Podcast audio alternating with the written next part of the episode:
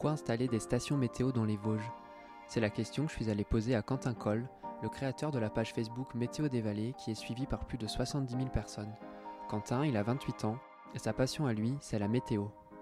Aujourd'hui, il est prof d'histoire géo dans la région mulhousienne, mais il a grandi de l'autre côté de la route des Crêtes, à Rue-sur-Moselle, dans une vallée des Vosges connue pour être l'une des plus pluvieuses de France. Il y tombe en moyenne 2 mètres d'eau par an et le thermomètre fait le yo-yo entre des hivers très froids et des étés de plus en plus chauds. Bref, le climat est capricieux et Quentin le dit lui-même, pour une personne lambda, habiter un coin pareil, ça donne pas franchement envie de rester. Mais lui, au contraire, il a adoré. Et c'est d'ailleurs pas un hasard si, après avoir passé les 18 premières années de sa vie là-bas, il est toujours fasciné par les tempêtes de neige ou par la formation des cumulonimbus qui précèdent l'orage.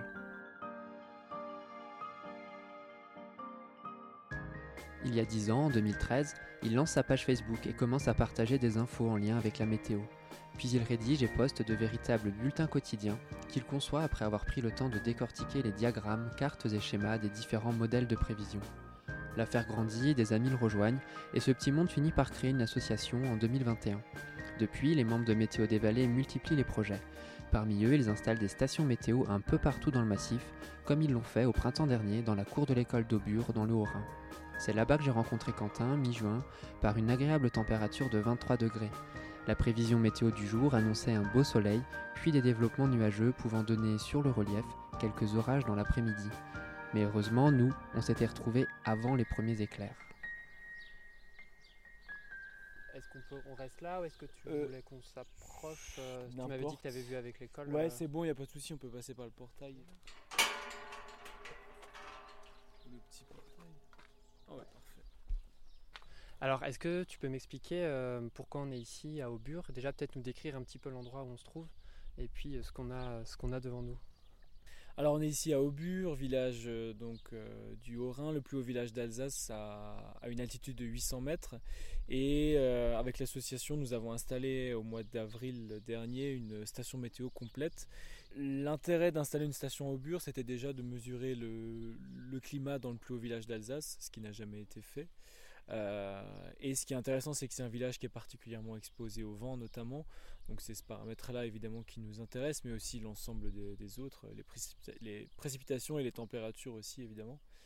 Et alors, cette station, euh, tu peux me la présenter un petit peu parce que là, on l'a, en face de nous.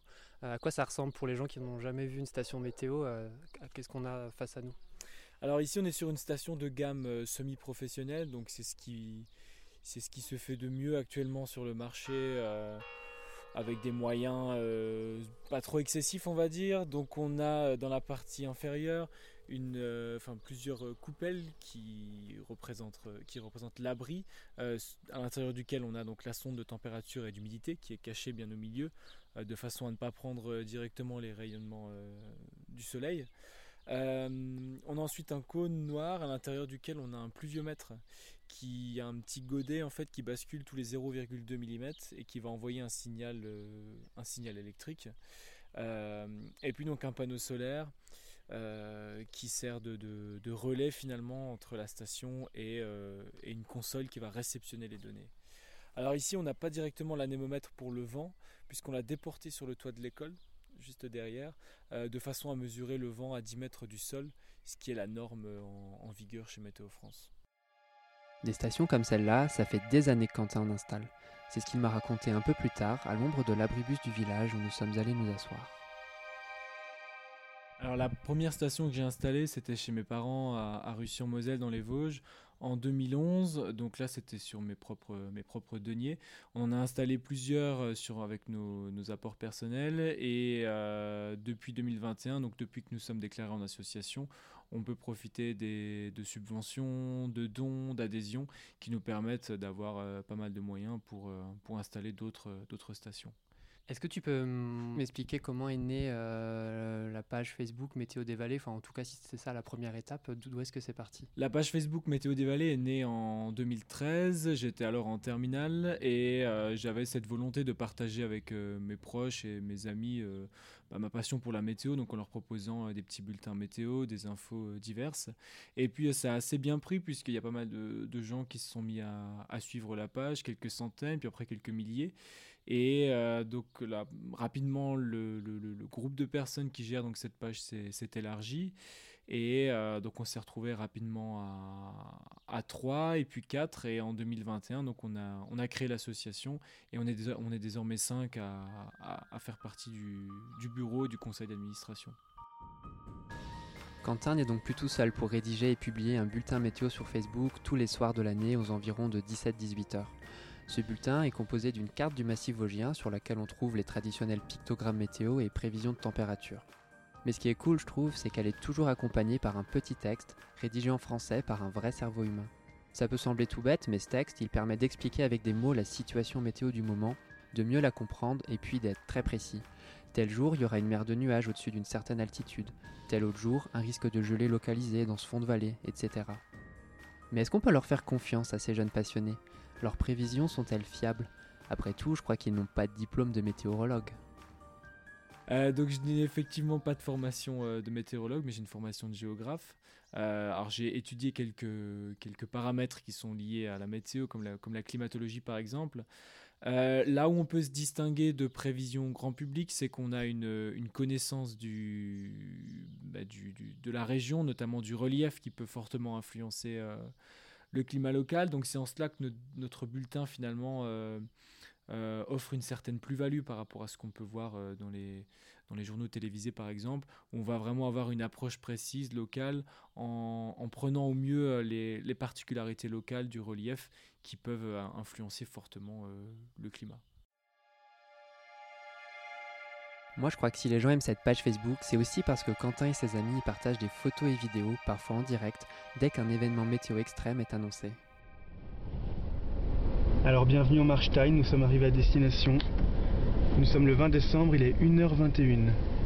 La route est tout droit, mais apparemment, on peut plus accéder. Et ça souffle en tempête ici, c'est génial. Il y a des moments où on voit même plus la voiture qui est bloquée devant nous. Oh putain, pas de gros Ouf, ouf. Putain, c'est génial. Arrête, elle bouge la voiture. Excellent, excellent. Des fois, on vous voit euh, manœuvrer dans des conditions pas toujours euh, hyper, euh, hyper faciles. Quoi. Vous allez dans, quand il y a la tempête, vous y êtes. Quand il y a l'orage, vous y êtes. T'as jamais peur? Enfin, vous vous mettez jamais en danger alors c'est vrai que c'est un petit peu bizarre, mais finalement nous on veut toujours être là où, euh, bah, les autres ne veulent pas forcément aller, puisqu'effectivement les, les conditions sont, dangereuses. Alors on se dit toujours que, euh, euh, notre, passion s'arrête là où commence la raison, donc on essaye quand même parfois d'être d'être raisonnable et de ne pas trop prendre de, de risques. si c'est pour se retrouver coincé, c'est pas forcément, ça fait pas forcément d'avance.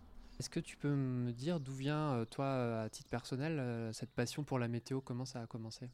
Alors je me suis toujours intéressé à la météo, mais je dois dire qu'il y a eu quelques éléments déclencheurs dans ma jeunesse, notamment entre l'hiver 2005-2006, décembre 2010, qui ont été des, des épisodes neigeux et froids particulièrement intenses dans les Vosges. Je dois dire que ça a pas mal contribué à, à l'essor de ma passion. Je crois que tu es tellement passionné qu'il paraît que tu as un tatouage flocon de neige sur le poignet, c'est vrai?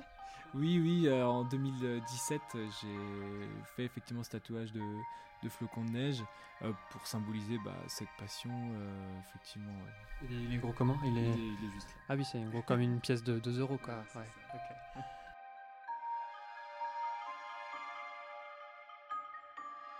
Alors si on résume, Quentin est fan de météo depuis tout petit, il passe des heures à rédiger le bulletin qu'il poste sur Facebook, il crée une asso et maintenant il installe des stations. C'est cool, mais pourquoi il fait tout ça?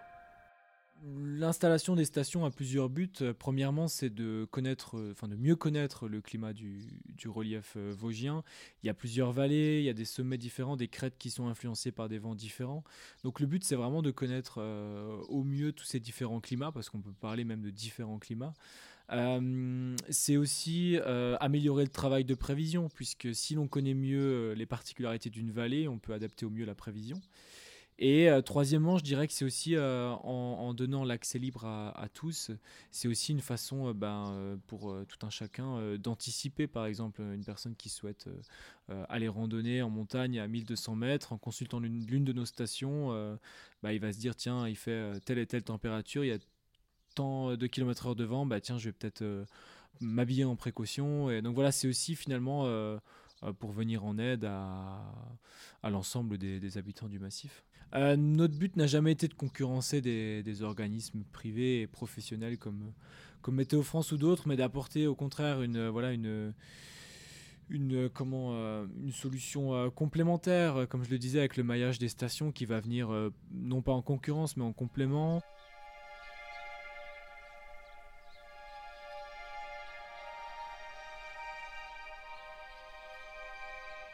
Maintenant que l'association prend un peu de l'ampleur, euh, tu as comme objectif un jour de vivre vraiment de ta passion Donc non, pour l'instant, on n'a pas, on n'a jamais évoqué cette possibilité-là. Et surtout, il faut penser aussi à une chose, c'est que la météo, si on veut en vivre euh, bah, seul, c'est compliqué puisque euh, bah, c'est du H24, c'est du 7 jours sur 7. Donc ça implique quand même d'avoir beaucoup moins de, temps libre et de vie de famille si on souhaite travailler seul dans ce domaine-là. Donc ça implique déjà d'être plusieurs. Ça implique quand même voilà, beaucoup de choses. Donc non, c'est pas quelque chose auquel on a, pensé, mais euh, la structure en association nous convient très bien. Après dix ans d'existence, la page Facebook Météo des Vallées a trouvé son public. De quoi réjouir Quentin et ses amis qui savent que les prévisions qu'ils postent chaque soir sur Facebook, si elles ne leur apportent pas un centime, sont suivies non seulement par des particuliers, mais aussi par des professionnels de la montagne, notamment les stations de ski en hiver.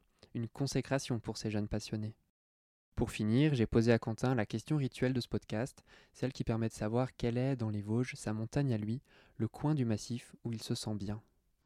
Euh, la partie du massif vosgien que je préfère, et je l'ai déjà parcouru pas mal en long et en large, euh, je dirais que c'est euh, vraiment l'extrême sud du massif vosgien, entre, entre le ballon d'Alsace, le lac des Perches, la Haute-Berce et et, euh, jusqu'au Rosberg et au Tanner-Rubel. C'est vraiment des coins que j'affectionne. Euh, je trouve que contrairement à des régions, euh, enfin contrairement à des, à chaumes très fréquentés comme entre la Schlourt et le Honeck et le lac Blanc par exemple, au contraire là on est dans des espaces qui sont peu fréquentés, moins connus et je trouve qu'on retrouve beaucoup plus de paysages très, sauvages, il y a moins de gens, on on s'y sent bien et c'est varié entre des lacs, des chaumes, des forêts, des hêtraies. Donc Ouais, je dirais vraiment que c'est ce, coin-là que je préfère. C'est plus calme qu'ici, il n'y a pas de clocher qui sonne euh, en haut du Tanner Rubel ou du Roseberg. C'est ça, on est, on, est, on est plus tranquille. Alors il y a moins de chamois aussi peut-être, euh, moins de chances d'en voir. mais euh, Et surtout ce qui est intéressant c'est que c'est dans, dans cette partie-là des Vosges où l'on est le plus proche pour voir les Alpes.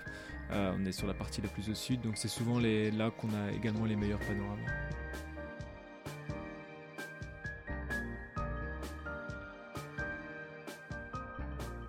C'était Passion Vosges le podcast, réalisé par Esteban Wendling avec une musique d'Emmanuel Vio pour le Lab des DNA et de l'Alsace. Merci à Quentin Coll et à l'école d'Aubure. Si vous aimez la randonnée et les Vosges, retrouvez des idées de balade dans notre magazine papier Passion Vosges et suivez-nous sur Facebook et Instagram.